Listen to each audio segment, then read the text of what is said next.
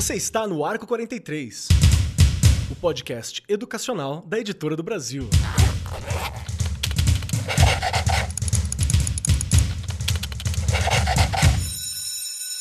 Olá, bom dia a todos. Meu nome é Fernando Bispo, falando diretamente da BET 2022, esse evento que está incrível. Esse episódio é um especial de sete programas gravados na BET Brasil Educar 2022, com transmissão ao vivo pelo YouTube. Confere lá no canal da Editora do Brasil e nas plataformas de streaming. Em março de 2020, o mundo mudou à medida que o Covid-19 se tornou rapidamente uma pandemia. Dois anos se passaram de dias intensos e 2022 marca uma clara retomada e uma série de transformações radicais para todos os setores da sociedade, inclusive para a educação. Pandemia, crises econômicas, políticas, novas tecnologias, novas tendências comportamentais, altas taxas de evasão escolar. Será que, a partir disso, as escolas da educação básica vão precisar de uma nova visão de mundo para seguir cumprindo sua missão com competência? É o que vamos discutir no programa de hoje gravado e transmitido ao vivo pelo YouTube durante a PET Brasil Educar 2022, a maior feira da educação da América Latina. Hoje eu estou aqui com dois especialistas. O primeiro deles é João Eduardo Caetano, autor do livro Geomarketing Escolar de Bolso, da Editora do Brasil. Formado em comunicação, MBA pela FGV, pós-graduado em inteligência de mercado pela ESPM, gerente de projeto certificado PMP fundador da MapFry e professor titular de Geomarketing na USP, Exalc e IESPM. Que currículo, hein? Meu outro convidado é o Edmilson, diretor da revista Educação. Por favor. Não, sou jornalista da fundada, é, formado na Casper Libero e sempre trabalhei nos grandes jornais de São Paulo. E há 25 anos eu montei a editora Segmento, que tem a plataforma Educação, a plataforma Ensino Superior e hoje também com a plataforma da Stanford dos Estados Unidos. Hoje, Stanford Brasil, nós lideramos aqui no, no, Brasil e na América Latina. Que orgulho recebê-los hoje aqui. Maior prazer, muito bem-vindos. E a primeira pergunta que eu tenho para os dois é quais serão os novos apelos e motivações para as escolas de educação básica? Quem quer começar? Edmilson. Tem a cola, Edmilson. Bom, olha, a, na verdade eu acho que a, a, a gente tem que dividir a, a, educação em dois, em dois pilares, né? Uma educação básica, é, pública, e a outra educação básica particular. São dois mundos distintos, duas realidades completamente diferentes, né? Que é como é a pirâmide social brasileira. A educação pública ela, está, ela tem sofrido muito, ela tem provocado a maior é, evasão de alunos por conta de questões básicas. Né? A escola pública deixou de dar aula e a escola particular se refez rapidamente e conseguiu com isso trilhar um caminho e parte do conhecimento aplicar aos alunos e eles conseguiram de fato aprender. Os alunos das escolas públicas tiveram menos sorte, né? muitas escolas sequer tinham condições de, de, de rede, de internet, né? Crianças que às vezes estudavam no celular da mãe, a mãe tem que trabalhar. Enfim, é um quadro preocupante. Esses dois anos a gente retrocedeu muito, então o desafio maior agora é a recuperação disso. Há alguns estados cuja diretorias de educação estão se saindo melhor, mas o quadro ainda é de extrema preocupação no Brasil inteiro. João. Opa, é, pensando aqui pelo lado de nós estarmos numa feira, né, na BET, é uma, ótica muito forte da educação particular. Eu próprio sou um profissional de marketing e tenho essa ótica de mercados, para além um pouco do que é o universo da educação e mesmo na ocasião do livro de geomarketing escolar, o que nós estávamos pensando muito é o olhar para a comunidade. Como as escolas devem conhecer mais sobre as suas comunidades, assim como as empresas já fazem. Uh, na educação particular, sendo bastante específico nela, nesse papel das comunidades, dois temas emergem. Um deles é essa polarização atual da nossa sociedade. Né? Nós estamos já há alguns pleitos vendo o país divididos ali, um pouco entre esquerda e direita, e isso agora ficando ainda mais radical no que se aproxima os debates dessa nova eleição. E é difícil a escola não se posicionar porque as questões estão emergindo muito forte na composição familiar, nos arranjos familiares e na forma como os pais esperam que seus filhos sejam educados e como eles esperam participar desta educação. Na outra ponta, a gente vê a organização familiar, a composição familiar privilegiando menos filhos em nome de uma educação de maior qualidade. Muitas vezes acessando rendas né, de parentes próximos, como tios que não têm filhos, avós, em nome de uma educação aspiracional.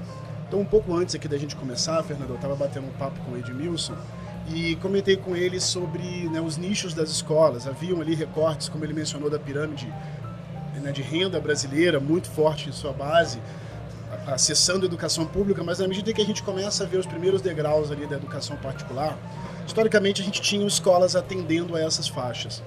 Uh, o que ocorre hoje é uma, um aspiracional tão grande em relação a uma educação de maior qualidade, em que as famílias estão comprometendo maior parte do seu orçamento em nome de uma educação de qualidade, como se ela estivesse descolando do seu padrão de renda normal, na educação elas procuram mirar em algo um pouco mais alto. Essa polarização tem influenciado diretamente no processo de ensino-aprendizagem do país hoje. Vocês conseguem ver essa diferença de antes de pandemia, depois de pandemia, polarização, campanhas direita, esquerda? Vocês conseguem ver esse reflexo dentro das escolas, não só públicas, como também particulares? Olha, eu, eu acompanho também o ensino superior. No ensino superior, até pela idade dos alunos, isso está mais, tá mais forte. Há, uma, há um crescimento nessa questão de polarização. Mas eu, não, eu gostaria de dizer o seguinte ah, sobre polarização, né? É, o que, que as escolas têm que, que se aplicar, e aí vale tanto para ensino superior como para a educação básica, no que, que elas têm que se, se preocupar? É, é, é, passar um conhecimento capaz de criticar o próprio, o próprio conhecimento. Porque a, a, essa questão da polarização, ela é criada e acentuada muito por uma questão de fake news.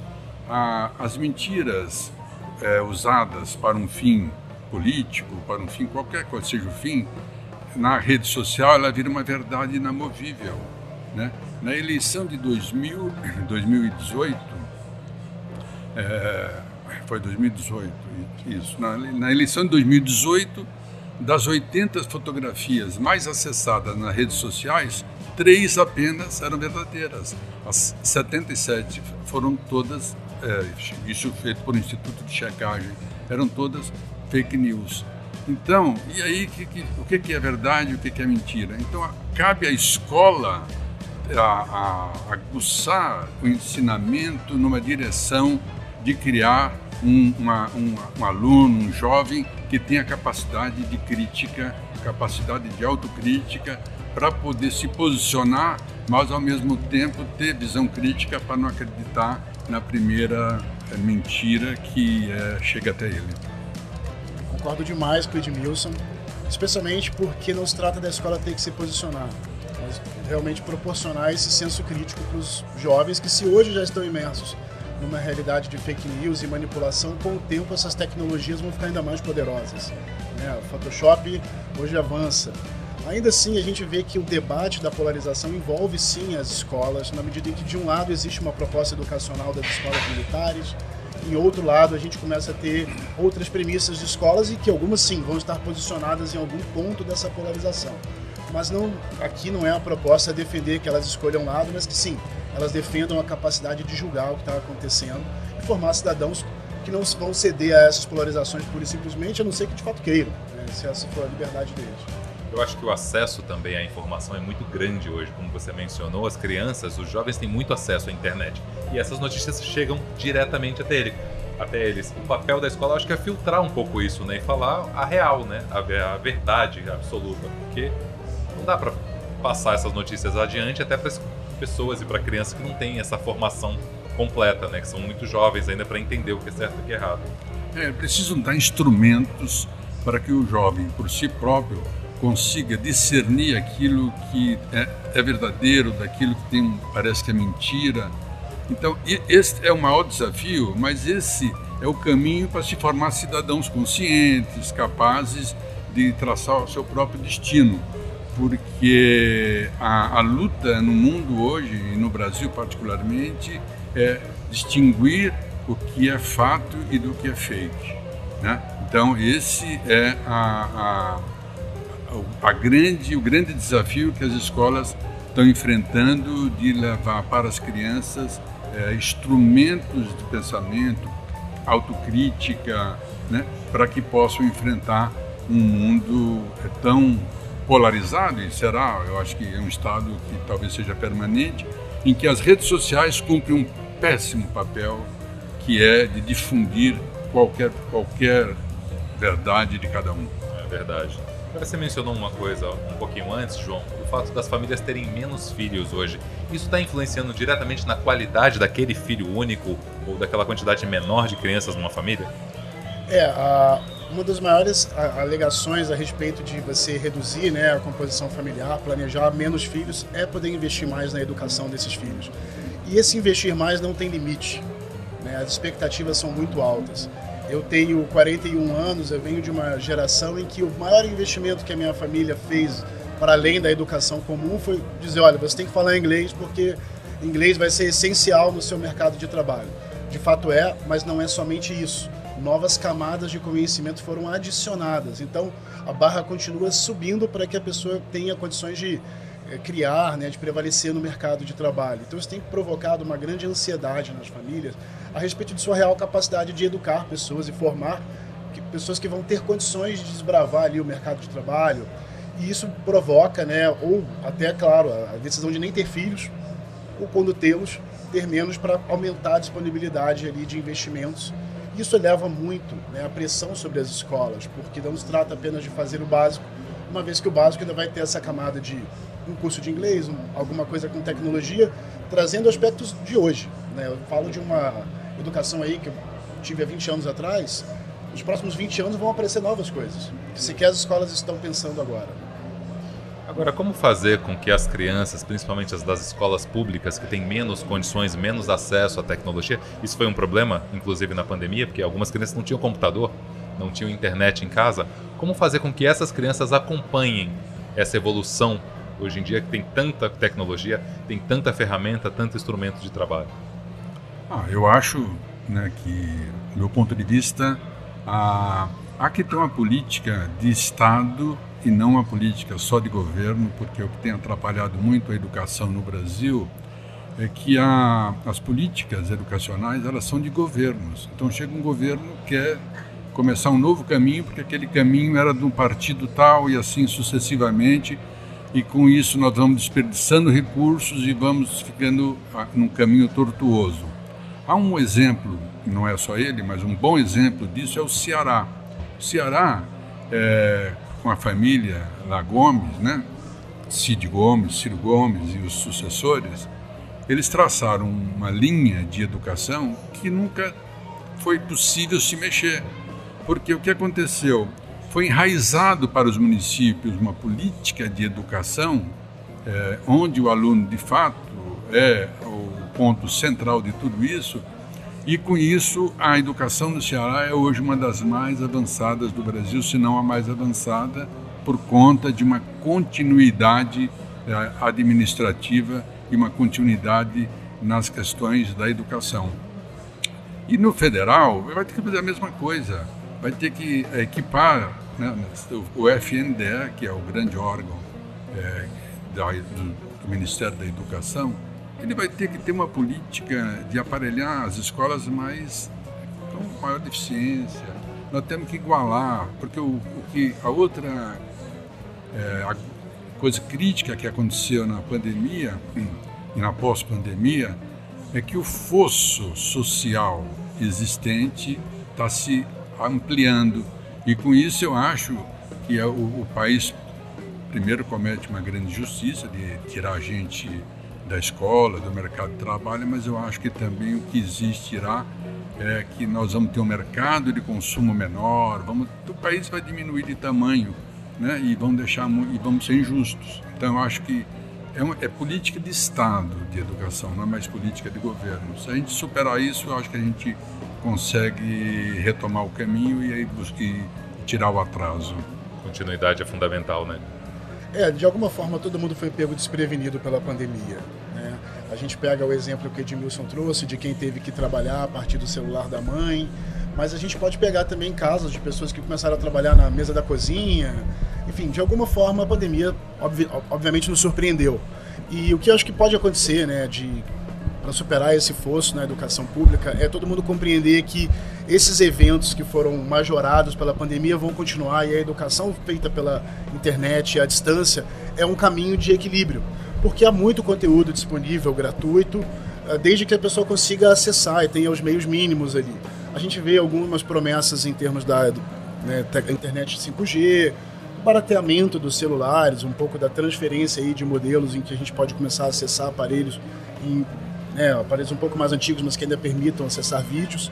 Então, a perspectiva é de que o aprendizado da pandemia não seja esquecido e a gente aquelas adaptações que no final da pandemia já estavam bem maduras, quem começou na cozinha já tinha arrumado um canto para trabalhar, talvez agora permaneça com um pouco desse conhecimento e aqueles que foram pegos mais no contrapé continuem a investir no sentido, e aí não imagino que vai ser um investimento público mesmo, Edmilson, as próprias famílias continuem a investir o que podem em equipamentos, em né, digitalização para esses jovens continuarem sua educação por conta própria.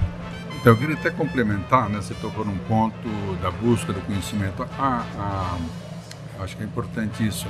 As escolas, os professores, todos estão preocupados em, e deveriam estar mais preocupados ainda, em, em proporcionar uma autonomia para os alunos na busca do conhecimento.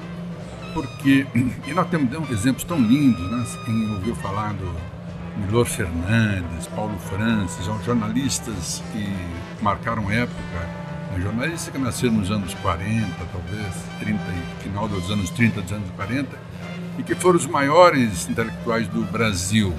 Né? É, o Milor Fernandes, tradutor de Shakespeare no Brasil, todo o teatro de Shakespeare foi traduzido pelo Milor Fernandes, era um autodidata, ele buscava o conhecimento. Hoje o conhecimento está mais à mão, então nós precisamos criar estudantes autônomos para que eles possam buscar esse conhecimento para não depender. O professor deixou de ser professor de ensinar, ele tem que hoje orientar, ele tem que encaminhar alunos para a busca desse conhecimento. Então, isso que João Caetano falou, acho que é importantíssimo. É, uma anedota legal é essa, né? Quando o Milô Fernandes se encontrava ali na alta sociedade carioca, sempre falando com muita propriedade, alguém dizia: Ora, Milô, me conte onde você estudou, né? E ele dizia: na Universidade do Meyer, que era a metáfora para a escola da vida. Mas há uma música que eu gosto de citar sempre, do Ed Hard com o seu Jorge, que chama That's My Way. E uma hora ele diz que a escola da vida sempre é cara. Né? Não ter educação, a tentativa e erro custa muito caro. Praticamente mais caro do que as escolas aí mais caras de São Paulo. Perde-se muito tempo, né, buscando e tentando sem aquele direcionamento correto, né? Agora também fala-se muito que a escola de hoje em dia está no século passado e os alunos estão no século 21. Como adequar isso? Isso é uma realidade na visão de vocês? Olha, é, não, não, não acho que seja uma coisa tão discrepante. Eu acho que hoje você tenha a, os docentes serão treinados para exercer um novo papel, que é esse papel, na verdade, de orientador, né? o papel não é mais o papel de dar aula, mas o papel de orientar. Então, eu acho que a, a, as escolas, é, existem escolas mais atrasadas, mas eu acho que, na verdade, a, a busca pelos docentes, e, e aí é fundamental que eles sejam treinados para que possam fazer isso.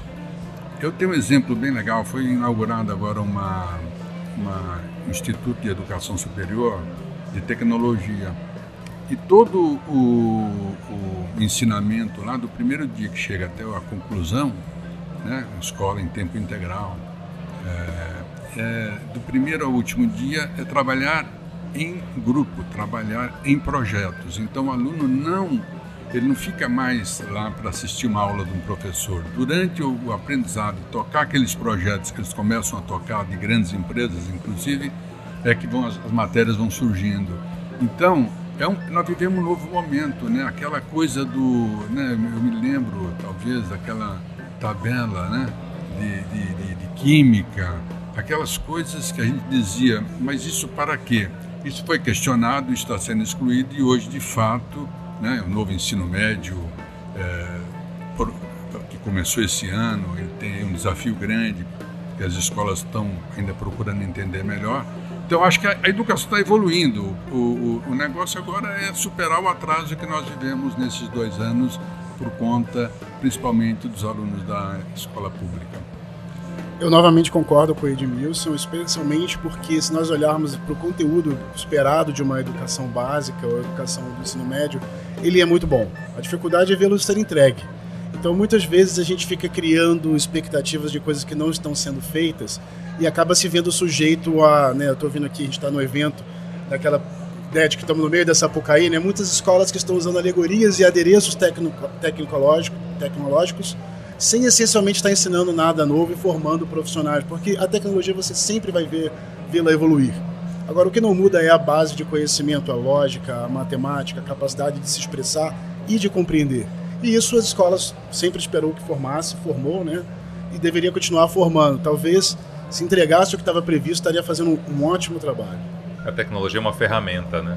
Eu queria concluir aqui, só para não esquecer de citar uma frase que eu, que eu trouxe especialmente para esse evento aqui, do Paulo Freire, que ele concebia a educação não como mera transmissão de dados para uma massa informe, né, alunos jogados ali na sala, mas como instrumento de protagonismo, conhecimento e transformação da realidade dos educandos. Olha, ele não falou isso hoje, hoje é o que está se falando, né?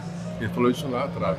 Então, é, na verdade, é esse protagonismo que o aluno vai ter se ele tiver liberdade e tiver uma orientação para buscar o próprio conhecimento. É um pouco do que se fala na Base Nacional Comum Curricular, né, que veio para trazer um norte para os professores também, até para que eles se adaptem a essa nova realidade do ensino.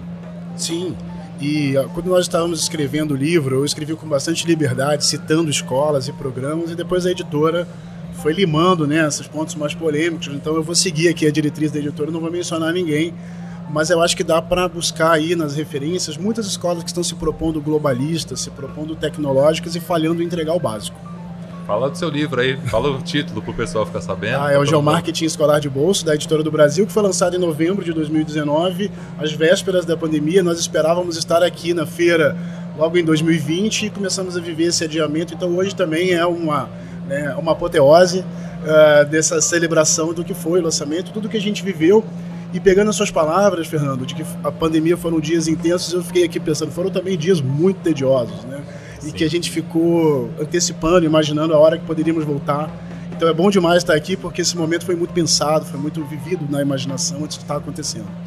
O Fernando falou da, da BNCC, eu queria dizer que hoje a educação brasileira ela está passando por um momento de profunda transformação, porque ela tem a introdução já algum tempo da BNCC, né, dos parâmetros da BNCC, mas ela tem uma outra coisa que começou esse ano, que é o novo ensino médio, que tem os itinerários formativos, tem uma série de inovações que nós não estamos totalmente capacitados para é, tirar um proveito legal disso. Mas eu acho que no ano que vem, com o aprendizado desse ano, deve melhorar muito e com isso eu acho que será um instrumento, na minha análise, eu espero que a realidade não me desminta, é, na verdade seja um instrumento de retenção dos alunos do ensino médio, que é onde há hoje uma grande fuga por conta da falta de perspectiva de empregabilidade e desmotivação com aquela aula chata, aquele acúmulo de dados, essas coisas todas. Inclusive é um movimento que acontece hoje nos Estados Unidos, as pessoas largando seus empregos, né? tem acontecido muito.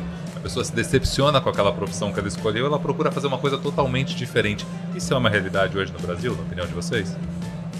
A gente pode até, antes de passar pelo Brasil, dar uma volta ao mundo nesse aspecto das revoltas né, da população mais jovem em relação à sua educação, que não a, não a permite encontrar os bons empregos dos dias de hoje. Se nós voltarmos na estrutura de um currículo educacional, ele foi até um pouco superestimado para a formação de uma mão de obra operária, que era a base da nossa né, massa de empregos. Hoje nós estamos na sociedade da informação e do conhecimento.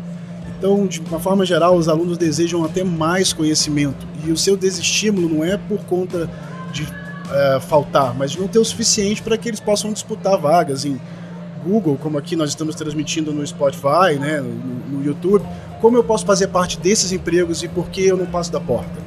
Então essa grande revolta que está emergindo lá fora, em que alguns empregos que estão fazendo parte dessa grande renúncia são empregos que não permitem desenvolvimento e progressão, que leva uma responsabilidade educacional bem grande para as empresas, no sentido de continuar estimulando esses profissionais a crescerem, nem sempre pagando MBAs, mas permitindo que a atividade profissional progrida nessa direção. Persista, né? É, hoje, é, isso que o João falou, eu teria só para lembrar o seguinte, Hoje as novas gerações eles estão com novos valores, não são mais os valores que motivaram gerações anteriores. Então essa questão de abandonar o emprego, isso existe tá, e a pandemia trouxe isso de forma mais aguda. As pessoas no, no, ao trabalhar em casa, elas perceberam que estavam perdendo alguma coisa. Então tem muito, não é uma não é uma forma ainda expressiva, mas já é uma quantidade razoável de empresas que passaram a negociar com seus funcionários, aqueles cujo trabalho pode se dar em home office, de vários dias em, no, em casa e alguns no trabalho e vice-versa. Por quê? Porque ah, percebeu-se que o trabalho, de forma como estava sendo feito, não permitia que as pessoas vivessem adequadamente, não usufruíssem, e as novas gerações não estão mais compactuando com isso. Então, acho que e isso é um, uma coisa é, muito legal e que nós todos vamos ter que nos é, habituar com esses novo, novos, novos procedimentos. Foram vários, várias dificuldades, vários problemas, vários prós, mas também vários prós e contras da pandemia. Um dos prós talvez tenha sido isso, né? Ter descoberto que você pode fazer o mesmo trabalho de forma eficiente, eficaz dentro de casa. Isso também é um custo muito menor para as empresas, né? Escolas à distância, trabalhos à distância tornaram-se realidade de uma forma meio que imposta. A pandemia veio aí, tivemos que dar um jeito. Essa é uma realidade principalmente das classes criativas, né? Aqui nessa nossa mesa redonda, nós somos todos profissionais dessa classe na medida em que acessamos tecnologias sofisticadas e articulamos ideias. E esse é o tipo de atividade mais desejada hoje por qualquer jovem, né? pertencer ao grupo das pessoas que possuem os meios de produção. A gente já não depende de, né? Claro, estamos aqui numa estrutura da editora do Brasil, mas a gente não depende dela para propagar nossas ideias. Inclusive, estamos usando um meio público para com comunicar aqui. É, essas classes criativas elas não têm mais atrelação, né? não estão mais atreladas a um meio de produção específico como uma máquina portanto elas podem exercer suas atividades de onde quiserem e inclusive privilegiam lugares super agradáveis, né? Praia, montanha, escolhem lugares que equilibram acesso a alguma infraestrutura e também sejam bastante agradáveis para se viver e liberais nas ideias e nas formas de relacionar, o que leva a gente volta um pouco da polarização que a gente discutiu no início, a um lado dessa polarização mais afeito à criatividade já que você mencionou, para quem chegou agora no nosso canal do YouTube, nós estamos aqui na BET 2022, graças a Deus presencialmente, e meus dois convidados de hoje são Edmilson Cardial e João Caetano. Mais uma perguntinha para vocês: quais serão os novos apelos e motivações para as escolas da educação básica?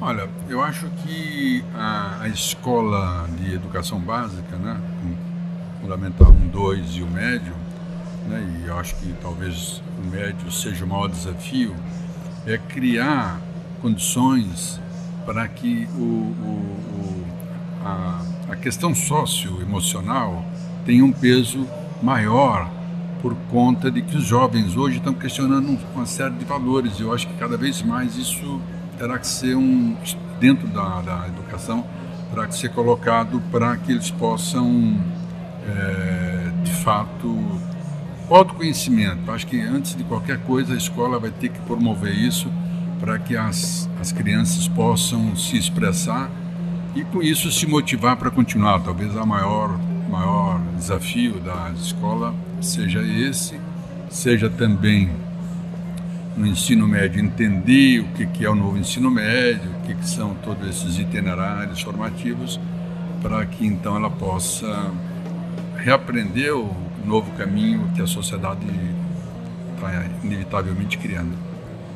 Bom, eu pego carona numa ideia que o Edmilson, a gente estava conversando um pouco antes de começar, que ele trouxe, que para mim tem grande apelo, que é quando nós estudamos, né, nossos pais por vezes fizeram o dever de casa com a gente, nos ajudaram, mas Na medida em que a educação eh, se, né, se desenvolve, os pais vão ficando um pouco para trás nisso. E é quase sempre a gente pode pegar aqui um pouco de um clichê de pais boas profissões, bem empregados, que colocam seus filhos em boas escolas porque podem pagar, absolutamente terceirizando aquela educação enquanto se concentram em suas atividades profissionais.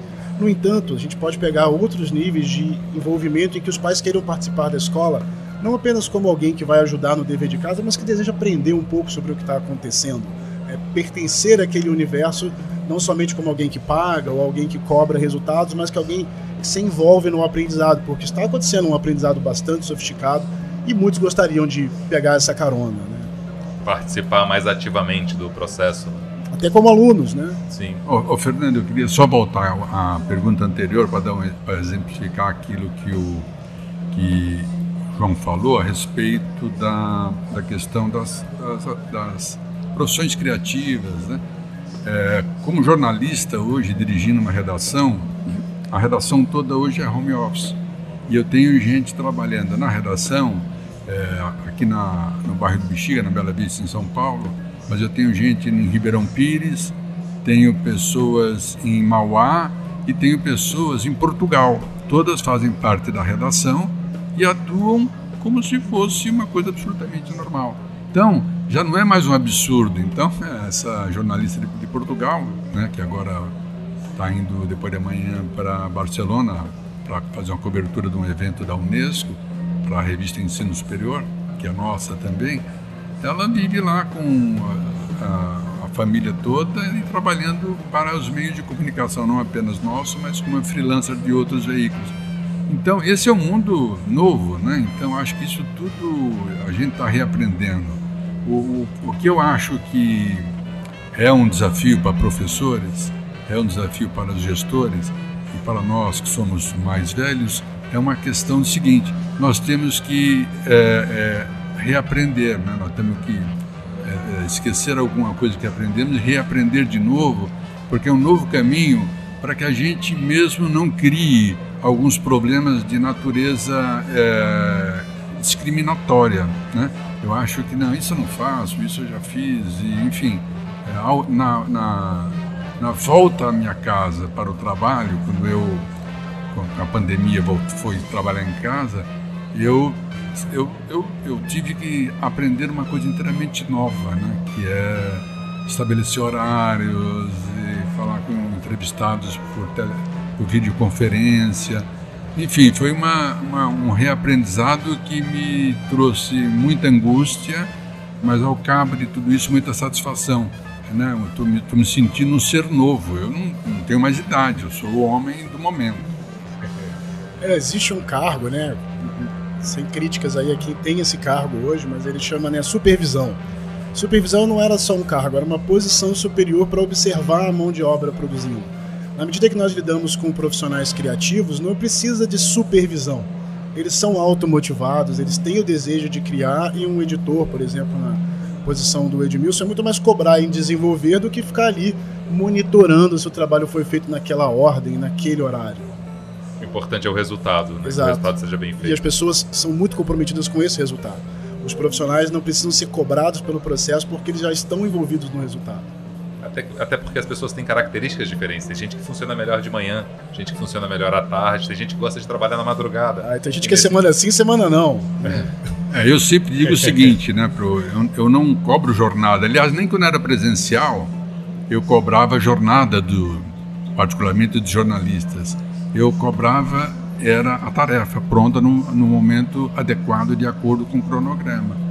E a qualidade, obviamente. Então, se ele chegava, e jornalista tem, é, uma, tem horários diferentes. Então, é, um chegava às 14 horas, o outro chegava às 10, enfim.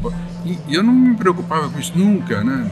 Jornalista conosco, né, na época na antiga, não, não, não tinha cartão de ponto, não assinava nada porque eles tinham um horário completamente livre, era nome de criação, eles tinham que fazer uma tarefa.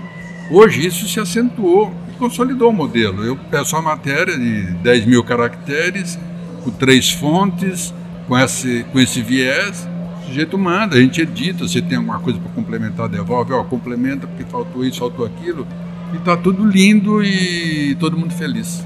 Você não é um profissional antigo, Edmilson. Você agora está modernizado, né? Tá... Muito modernizado. Eu agora estou high-tech. Não cobra a jornada de jornalistas, né? O próprio nome do cargo dizia aquele que cumpre uma jornada é. e agora não precisa mais cumpri-la, e sim apresentar o resultado. É um novo mundo, né? Colaboração, visão de longo prazo são pilares para a educação e desenvolvimento mais equitativos? Gente, que pergunta difícil. Complicado, é... né? Então, eu, eu, eu, dei aquele exemplo antes sobre, e aí eu estou falando de ensino superior, mas sobre essa questão de colaboração. Quando você trabalha com um projeto, e nessa faculdade que eu fiz, são mesas com oito lugares, são oito pessoas que, que trabalham. Então não existe mais, dizer, no, no, no novo mundo, não existe mais uma questão chamada individualismo. O que existe é uma questão de colaboração é, trabalhar em equipe. Trabalhar em equipe é até uma expressão antiga, mas, mas que retrata exatamente a mesma coisa de trabalhar em colaboração. Isso então para estudante. Para as faculdades, né, depois eu vou chegar na educação básica, que é o nosso assunto principal, é, elas estão trabalhando em colaboração como? Um, um colaborando com o outro. É, professores dando aula na, simultaneamente para duas faculdades que são distantes e não são concorrentes, né? comprando equipamentos juntos, né? através do SEMESP, é um sindicato dos donos de faculdades. E acho que as escolas básicas né? que é, vão ter que fazer isso, elas vão ter que se agrupar, elas vão ter que se entender, vão ter que colaborar, porque nós temos no cenário para a escola de educação básica particular, cenário muito preocupante. Por quê? Você tem as escolas A gargalhada, aquela né? que essas não vão sofrer nada. Né? Mas você tem a escola média, que vai sofrer com os grupos que estão vindo, juntando escolas, abrindo escolas e, e fazendo um centro de custo único, fazendo uma economia e trazendo a mensalidade mais para baixo, que uma escola isolada não tem muita condição de acompanhar.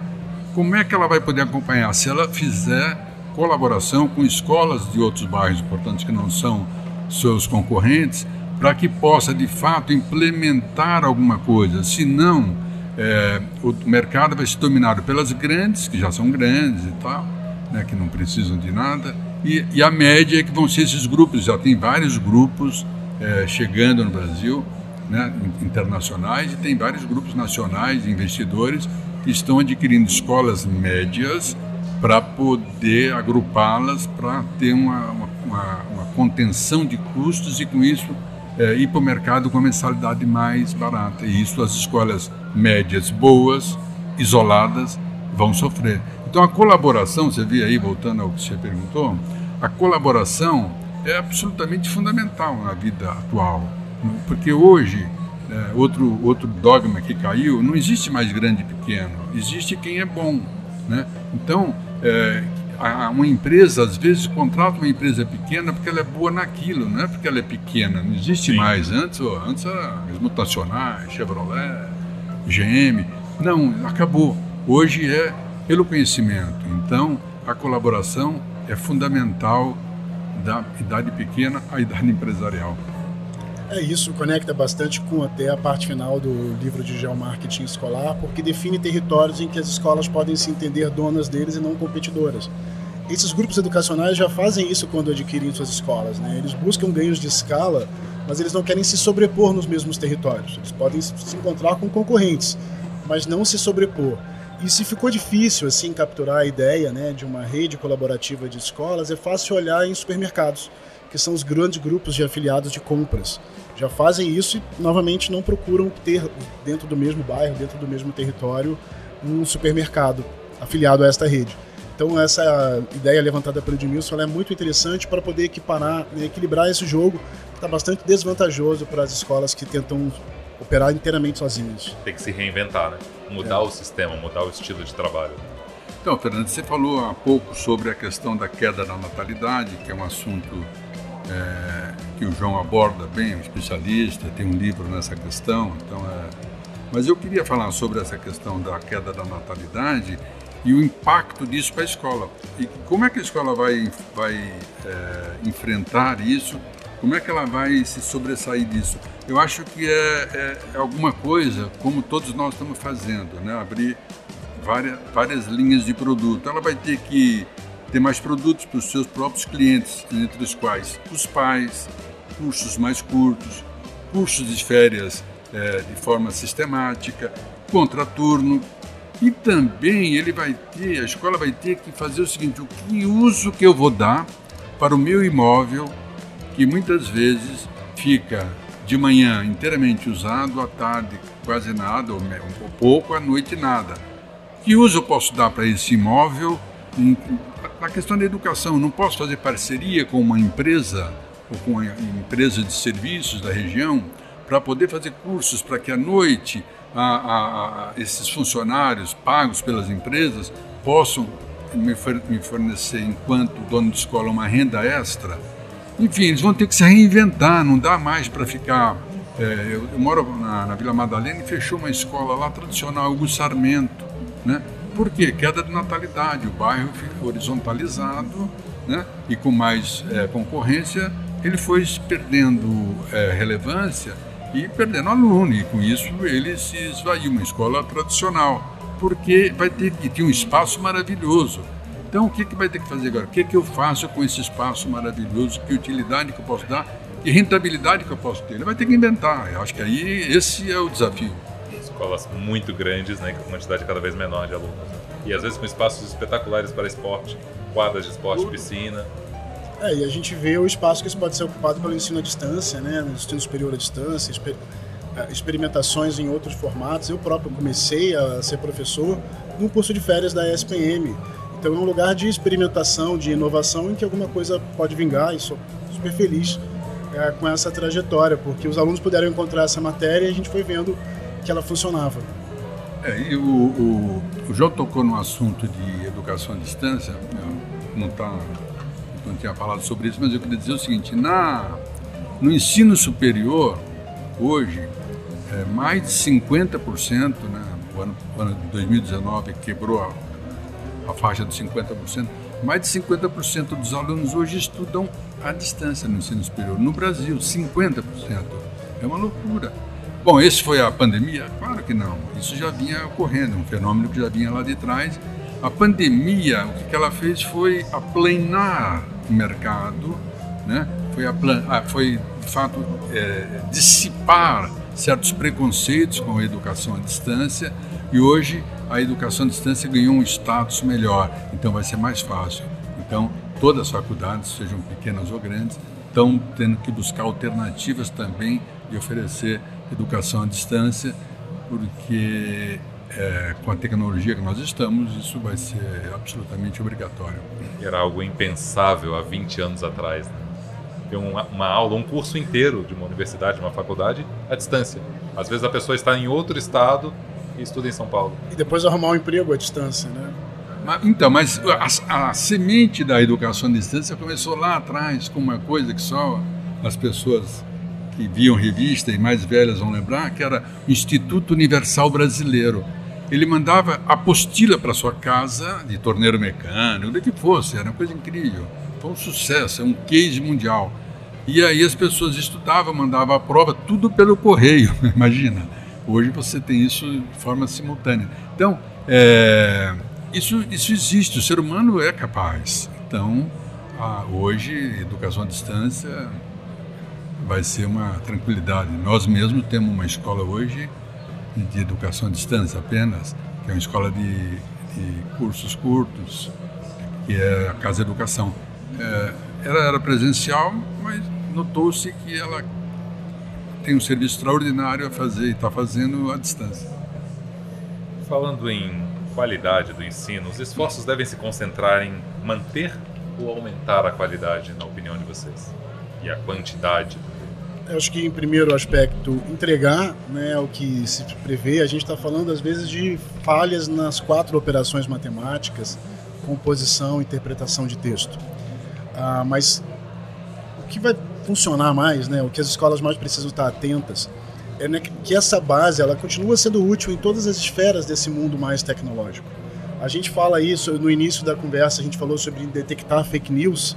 Isso tem a ver com interpretação de texto Né? Construir softwares tem a ver com lógica matemática. Então, entregar eu acho que seria o mais importante.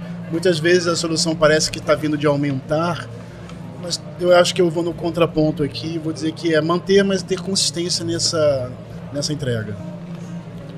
É, a qualidade do ensino, ela está muito, tá muito desaparelhada. Ela não tem um, não é uma coisa, ela é assimétrica.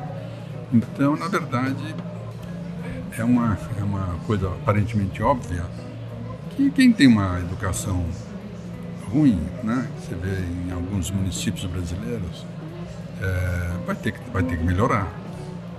As escolas que, são, que já têm uma qualidade excepcional, para se tornarem mais competitivas e com um ticket mais alto, vão ter que se aprimorar mais ainda. É um, é um, é um movimento no qual todos estão. Agora, é, só para lembrar também que existem várias iniciativas, né? É, da iniciativa privada, que são institutos particulares, que são é, universidades como a USP, né? muitos, muitos hoje trabalhando junto à escola pública. Então a escola pública, é, a tendência dela é melhorar e a escola pública melhorando é, é também concorrente para a escola particular. Existem muitos casos isolados também. Você mencionou do Ceará, mas eu tenho várias escolas no Piauí, muita gente não conhece, que são exemplos de qualidade, de inovação, de professores que mudam o jeito de ensinar e ensinam de uma maneira muito mais tranquila. Eu acho que muito mais atraente para o aluno. Acho que a BNCC fala muito isso, né? Do protagonismo do aluno, participação, trabalhos em grupo. E tem escolas que se destacam pela iniciativa, às vezes, dos professores, dos coordenadores, enfim. Você tem razão. Eu acho que, eu, eu para não ser injusto, é, devo incluir aí, além do, do. Falei do Ceará, você falou do Piauí, certíssimo. Sim. Pernambuco tem um, um, uma educação de excelente qualidade e é o estado hoje onde a educação pública em tempo integral está em 70% das escolas, o que é para o Brasil um número expressivo. Então, eu não quero dizer só do Ceará, eu disse do Ceará porque talvez porque eu seja cearense e porque lá a coisa está mais difundida. Mas é, nós temos exemplos maravilhosos no Brasil, o que é bom porque nós estamos falando do norte, no nordeste, que normalmente eram áreas mais é, marginalizadas. E a região nordeste é uma região muito grande do país, né? Então, assim, tem muitos exemplos diferentes. Falar... É, e a ideia de uma educação pública de qualidade é justamente o caminho por onde esse país se une e se compõe. Né? Nós estamos hoje tendo todo um, um marco civilizatório sendo questionado porque as pessoas foram educadas de forma particular, individualista, entendendo que aquilo era um bem e pessoal e não um bem coletivo, mas a educação ela é um bem coletivo. Você mencionou a escola de tempo integral. Qual a opinião de vocês em relação a isso? O aluno passar mais tempo na escola com mais atividades? Você ia falar alguma coisa antes? Pode falar. Não, veja, o... Nossa, lembrar que hoje 80% das crianças estudam em escola pública e 20% nas escolas particulares. Com relação à, à escola de tempo integral, eu acho que ela é um, uma aspiração que os pais têm, que a educação deve, deve ter. É, vamos lembrar do CIEP, criado pelo Brizola no Rio de Janeiro, que foi uma loucura na época, mas ele já tinha a visão de realmente reter a criança. E quando você fala de escola pública, você está falando, na maioria, de crianças carentes. Então, você tira da possibilidade de do crime, aquela escola da vida que o João citou agora há pouco, a escola da vida é mais cara porque ela deixa muitos tombados pelo meio do caminho, muitos desencaminhados. A escola da vida ela é triste, ela é dura, porque ela ensina, mas também tem que pagar o preço na hora. Então, a escola de tempo integral, ela cumpre um papel social né, fundamental, que é reter o aluno, alimentar o aluno, levar para eles outras outras é, características de matérias que ele não teria. Né? Só para lembrar, né, eu estava, falamos aqui de escolas, aí é, me lembrei das escolas militares, a polêmica, cria, não cria.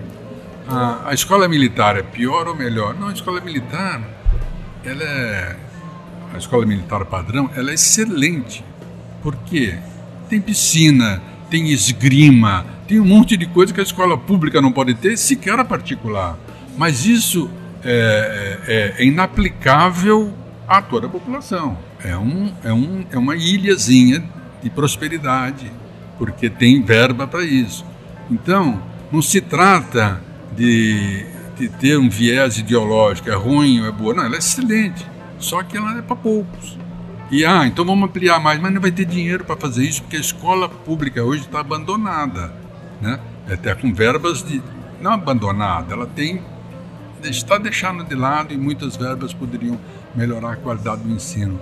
Então, a escola militar é inaplicável porque o Brasil não vai ter dinheiro para fazer escola militar em todo o território nacional. E aí continua produzindo ilhas, né, bolhas de conhecimento, exemplos para demonstrar, mas que na prática não alteram o contexto. Eu acho que é um pouco do que você falou antes, né? De repente se adequar, adequar as escolas que já existem, os prédios que já existem, para criar modelos de sucesso, modelos que funcionam em todas as escolas públicas e particulares, talvez. É isso mesmo. Eu acho que a, o aprendizado nosso é, é rever, e acho que talvez aqui, por força de estarmos na Bet Educar, aqui na Editora do Brasil, né? a Editora do Brasil, né, é, que, que é, fornece para a escola pública e para a escola privada, mas está aqui hoje expondo seu, seus, seus lindos trabalhos para a escola é, privadas, né, particularmente, ela, elas vão ter que se, se juntar, porque na verdade vai ter espaço para as duas. é impossível, nem tudo vai virar particular e nem tudo vai virar público. Vídeos dos Estados Unidos, a meca do capitalismo, que tem escolas é, particulares e muitas escolas públicas, muitas escolas que são comunitárias. Então, os modelos têm que variar, nós não podemos ficar achando que é A ou B. Né? E aí cria aquilo que o João falou antes, de uma questão que atormenta a sociedade, que é essa questão da polarização. Né? Hoje não se discute mais, aquele não falo porque não, não falo o que eu falo, nós estamos falando com nós mesmos, é, porque nós estamos alijando do, do diálogo aquele que não pensa como a gente. Então nós vamos ter que quebrar, e acho que aí vem a disruptura. Acho que essa é a grande questão que as escolas particulares vão ter que enfrentar. É ver assim, o que, que o meu negócio vai ser daqui a três anos? Ele vai existir? E aí chamar, chamar, chamar o João para falar da questão é, é, de, de, de, natalidade, chamar o fulano e discutir. Eu acho que as escolas têm que se mexer porque não vai ficar igual em hipótese nenhuma. Tá? Vai, tudo vai se transformar. Algumas vão ficar pelo meio do caminho, a história prova isso. Né? Quantas empresas maravilhosas ficaram pelo meio do caminho. Se não se transformar, vai ficar pelo meio do caminho. Né?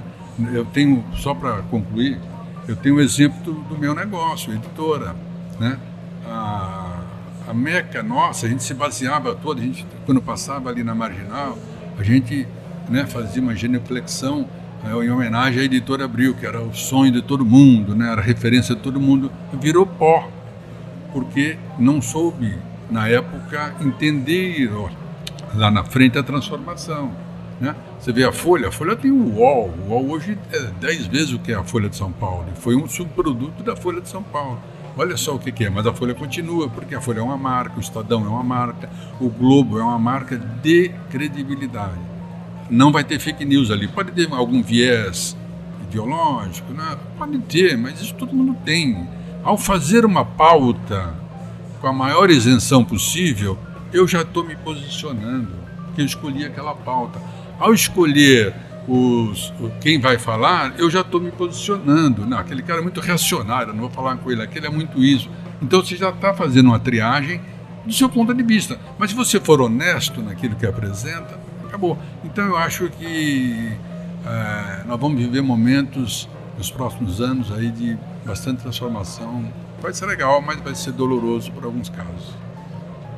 Olha, eu encerro também usando aqui o exemplo do que o Edmilson trouxe dos Estados Unidos, né, que é um país capitalista em que a educação é um foco.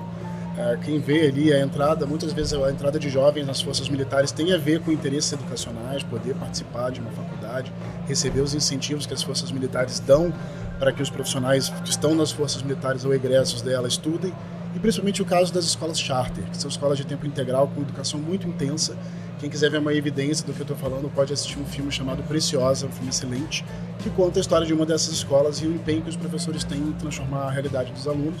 Estudo numa escola pública falando em universidade, eles têm uma característica legal com relação ao esporte, né? As bolsas para atletas incentiva-se o esporte dessa maneira e incentiva-se a pessoa a estudar, a concluir um curso universitário, fazendo as duas coisas ao mesmo tempo.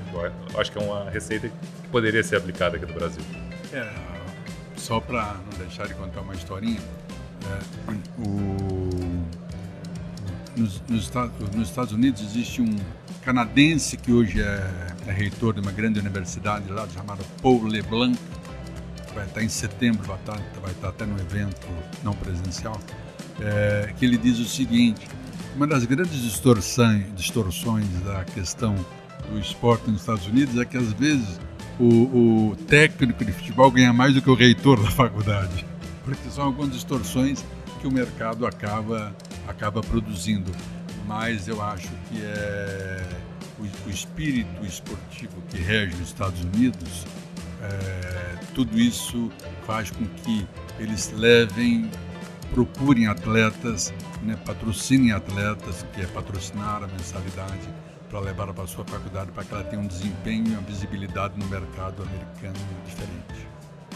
Bom, para a gente concluir, eu queria pedir para vocês fazerem as considerações finais, da maneira como vocês esperam, como vocês gostariam que fosse a escola, principalmente a escola básica, porque eu acho que é a base de tudo, né? Começa tudo ali, né? O que vocês esperam da escola do futuro, da escola básica brasileira?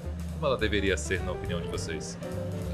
Pô, eu não tenho uma visão de futuro que seja tão diferente do passado, né? Como naquela música lá, de ver o futuro repetir o passado no sentido de socialização de integração com o espaço né, de trabalho, de materiais, um espaço bem lúdico para que as crianças possam ter uma educação básica suave e se preparem para uma vida que não seja tão intensa e competitiva, mas criativa.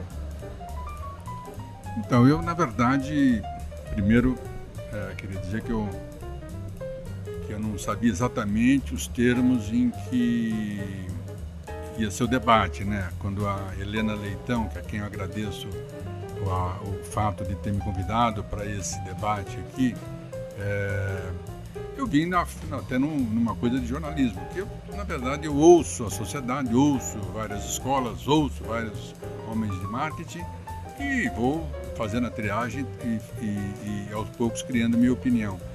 Eu, de fato, eu, eu acho que, eu nem sei qual é a escola ideal, né? É, eu acho que a escola ideal é aquela que é, talvez consiga colocar na, no, no, mercado de trabalho jovens conscientes, jovens que possam ter críticas, jovens que sejam, que acreditem no conhecimento científico e que possam fazer com que o, o evoluir, né? ir para uma faculdade e, e prosseguir naquilo que eles querem. Acho que o ensino médio, o novo ensino médio vai ser um grande delimitador da educação brasileira né, que eu espero que a gente corrija a, a, os, os, problemas que surgirão este ano, o primeiro ano deles, e com isso criar um modelo futuro. Acho que o modelo ideal, Fernando, é um modelo que nós vamos construir ano a ano. Eu acho que esse debate que nós estamos fazendo aqui, se nós repetirmos daqui a um ano, certamente nós teremos coisas novas para fazer. Eu agradeço à Editora do Brasil o convite, novamente falo da Helena Leitão, que foi a pessoa que me convidou, agradecer a companhia do João, que é um autor de um, de um livro que eu não conhecia e que quero conhecer agora, e também ao Fernando pela, pela, pela condução do nosso trabalho. Muito obrigado e espero que vocês tenham, tenham algum proveito do que nós falamos. Obrigado, Edmilson. É, eu queria também complementar com a ideia de que uma, uma escola ideal é uma escola que ela conversa com a família e não só com a educação daquela pessoa. A ansiedade né, vem das famílias, elas estão se reprogramando em dimensão para que essa educação aconteça. Então, uma escola ideal é uma escola que ela vai olhar para o seu entorno, para a sua comunidade, vai refletir um pouco dessas expectativas e vai incluir essa comunidade no seu jeito de ser.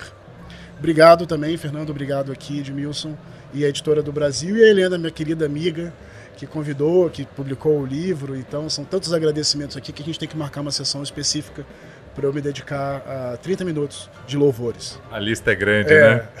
Eu que agradeço a presença de vocês, foi um papo espetacular. Ficaria aqui a tarde inteira conversando sobre educação. Eu recebi aqui hoje o Edmilson Cardial, jornalista da plataforma Educação, e o João Caetano, autor de Geomarketing Escolar. Esse evento, é, esse episódio é especial de sete programas da Bet Brasil 2022, com transmissão ao vivo pelo YouTube. Confere lá no canal da Editora do Brasil e a gente se vê no próximo. Até mais!